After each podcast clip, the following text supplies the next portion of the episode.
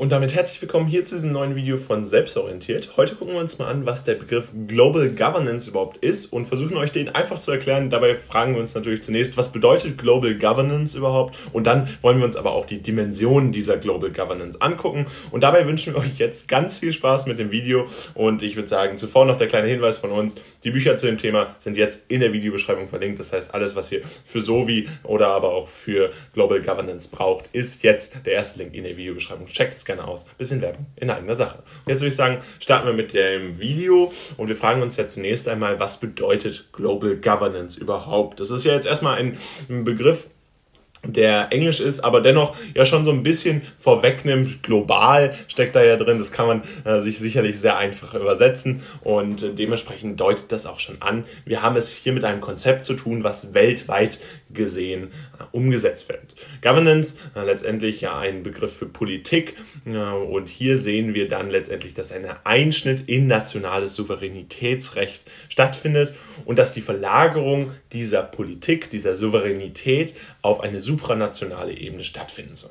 Auch das sind jetzt erstmal wieder viele Fachbegriffe. Ganz einfach zusammengefasst heißt es das letztendlich nichts anderes, dass der Staat, also der Nationalstaat, der ja ein jeweiliges Land meistens repräsentiert, dass dieser dann weniger Souveränität hat, das heißt weniger über seine eigenen äh, Dinge verfügen kann, sondern dass dies dann auf eine supranationale Ebene verlagert wird. Dieses Recht wird also auf eine weltweite, auf eine übergeordnete äh, Ebene sozusagen verlagert. Das heißt, hier geht es wirklich darum, dass man eine Ebene hat, die über diesen nationalen Souveränitäten steht, supranational, also wörtlich übersetzt übernational.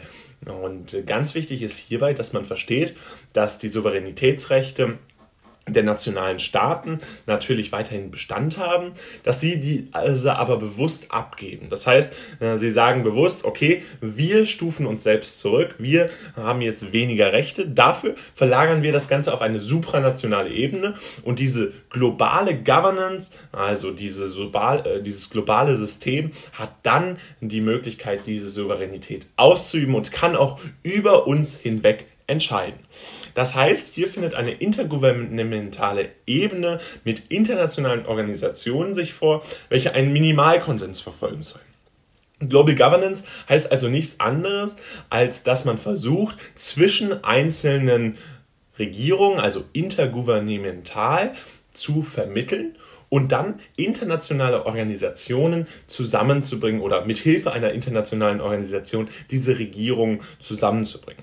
Was hier also hinter Global Governance steckt, ist letztendlich nichts anderes, als dass Regierungen ihr nationales Souveränitätsrecht aufgeben, damit wir auf einer größeren supranationalen Ebene dann letztendlich die Möglichkeit haben, eine globale Regierung zu schaffen, die dann mit Hilfe von internationalen Organisationen organisiert werden kann. Das heißt, diese Organisationen haben letztendlich eine Vermittlungsfunktion und die einzelnen Ebenen bzw. die einzelnen supranationalen äh, Institutionen können dann miteinander kommunizieren und letztendlich ist das, was da natürlich repräsentiert wird, das, was auch in einem nationalen Staat letztendlich dann umgesetzt wird.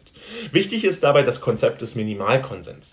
Das heißt, hier ist ganz wichtig zu erwähnen, dass wir einen Minimalkonsens verfolgen und dieser bedeutet letztendlich nichts anderes, als dass Organisationen auf dieser intergouvernementalen Ebene stets vermitteln sollen und eine gewisse Konsensmeinung bilden sollen. Das heißt, das Ziel ist nicht, dass knappe Mehrheitsentscheidungen durchgesetzt werden. Nein, das Ziel ist hier tatsächlich, dass alle sich auf einen Konsens einigen können, dass also eine Regierung auch das repräsentiert, was letztendlich international angesehen ist, von allen Staaten angesehen ist. Und dies führt dann zu einem entsprechenden äh, Minimalkonsens, also das Minimalste, auf das man sich noch einigen kann.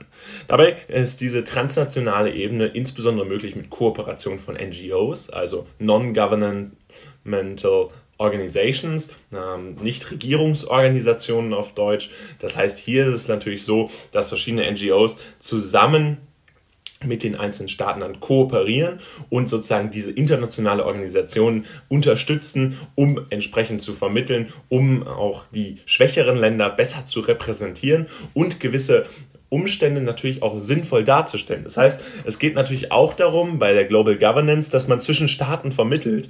Und wenn Staaten vermitteln müssen, da muss ein äh, Konsens geschaffen werden und natürlich auch ein gewisser Wissen über die verschiedenen Staaten vorhanden sein. Und da ist es natürlich wichtig, dass dieses Wissen äh, neutral ist, dass man sachlich neutrale Informationen hat. Und diese werden insbesondere durch Kooperation von NGOs hier eingebracht. Kommen wir jetzt zu den Dimensionen der Global Governance. Letztendlich gibt es hier drei Ebenen. Die Wirtschaft- und Finanzenebene, die Menschenrechte und Konflikte und auch die Ebene des Friedens. Also ihr seht, das sind drei zentrale Pfeiler auf denen unsere Gesellschaft natürlich letztendlich dann auch basiert und die dann aber auch wichtig sind, um global darüber zu entscheiden. Insbesondere natürlich Wirtschaft und Finanzen ein äh, Thema, was global gesehen eine große Relevanz hat, insbesondere im Hinblick auf den Welthandel, der natürlich über diese Global Governance auch organisiert werden soll.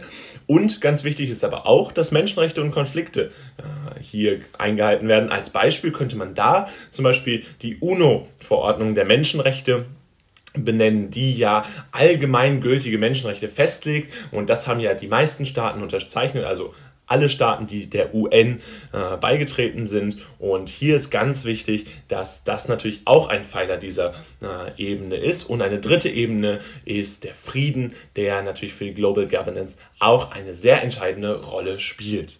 Dabei ist natürlich klar, der Staat wird durch verschiedene Dimensionen beeinflusst. Das heißt, es gibt fünf verschiedene Dimensionen, die für den nationalen Staat von Bedeutung sind und dadurch dann auch eine Bedeutung für die Global Governance wächst.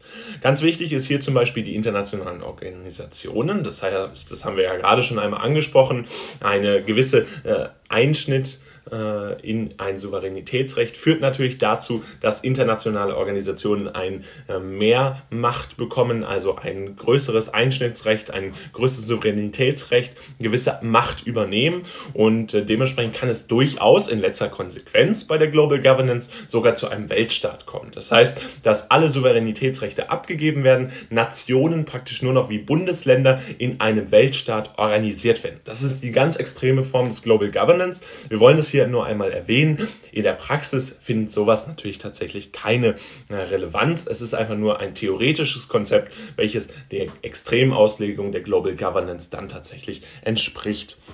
Außerdem gibt es die Umwelt und das Soziale. Das heißt, das sind zwei Begriffe, die hier zusammengefasst wurden. Natürlich einerseits ein sehr wichtiges Thema, die Nachhaltigkeit in Bezug auf die ökologischen Faktoren, also auf das, was praktisch mit der Erde passiert, mit den verschiedenen äh, Umwelt- und Natur. Faktoren wichtig, aber auch die nachhaltig, gesellschaftliche Nachhaltigkeit. Das hatten wir in anderen Videos bereits erklärt, dass es hier auch darum geht, dass langfristig ein sozialer Ausgleich herrscht, soziale Ungleichheit verhindert wird, aber auch beispielsweise äh, eine Nivellierung der äh, Unterschiede zwischen Mann und Frau stattfindet. Also das äh, auch ein enormer Aspekt. Frieden und Rechtsstaat ist natürlich ein weiterer Aspekt, der wichtig ist, um die Global Governance weitgehend zu steuern. Das heißt, hier geht es darum, den Frieden zu sichern, gleichzeitig aber auch den Rechtsstaat abzusichern, Rechte zu sichern und natürlich auch einen gewissen Gesetzesrahmen zu schaffen, in dem man sich bewegen kann. Dieser Gesetzesrahmen ist auch für die vierte Dimension wichtig, also für den Wettbewerb. Der Wettbewerb hier ganz zentral, äh, insbesondere natürlich global global gesehen. Es geht letztendlich immer um äh, Wirtschaft und Finanzen. Dies ist global gesehen ein enormer äh, Teil äh, unserer ja, Globalisierung und so ist es auch kaum verwunderlich, dass der Wettbewerb hier als zentrale Dimension auch benannt werden muss und dass dieser natürlich angeglichen werden muss, wenn man eine internationale Global Governance anstrebt, so auch die Währung und der Handel. Das heißt, äh, man beschäftigt sich bei Global Governance natürlich auch, wie sind Währungen tauschbar? Ist es sinnvoll, eine globale Währung zu schaffen? Kann man andere Währungen nutzen? Hier könnte man beispielsweise auch die Kryptowährungen nennen oder auch der Handel, äh, der natürlich hier auch eine enorme Bedeutung für Global Governance hat. Und äh, somit wollen wir jetzt auch die Dimension der Global Governance schließen. Und damit soll es letztendlich auch schon von unserem Video gewesen sein. Zunächst fassen wir euch das aber nochmal kurz zusammen. Global Governance bedeutet letztendlich nichts anderes, als dass Nationalstaaten ihre Souveränitätsrechte abgeben und das Ganze auf eine supranationale Ebene überlagern. Also eine übergeordnete Ebene, die international agiert mit verschiedenen Organisationen durch die Kooperation mit NGOs, also Non-Governmental Organizations, also Nichtregierungsorganisationen. Dabei gibt es ganz verschiedene Dimensionen. Äh, es gibt drei Ebenen, in die man das einteilen kann. Wirtschaft, Finanzen, Menschenrechte, Konflikte und Frieden, äh, sowie die fünf Dimensionen der internationalen Organisationen, Umwelt, Soziales, sowie Frieden, Rechtsstaat so, und auch Wettbewerb und Währung und Handel. Und damit soll es auch gewesen sein von diesem Video. Wir hoffen, es hat euch gefallen. Falls dem so sein sollte, lasst doch gerne dem Video einen Like da. Ansonsten könnt ihr unseren Kanal auch gerne kostenlos abonnieren. Und wir würden uns riesig freuen, wenn ihr die Bücher zu unserem Thema Global Governance jetzt in der Videobeschreibung auscheckt. Ansonsten sehen wir uns bestimmt bald wieder. Haut rein, bis dahin. Ciao.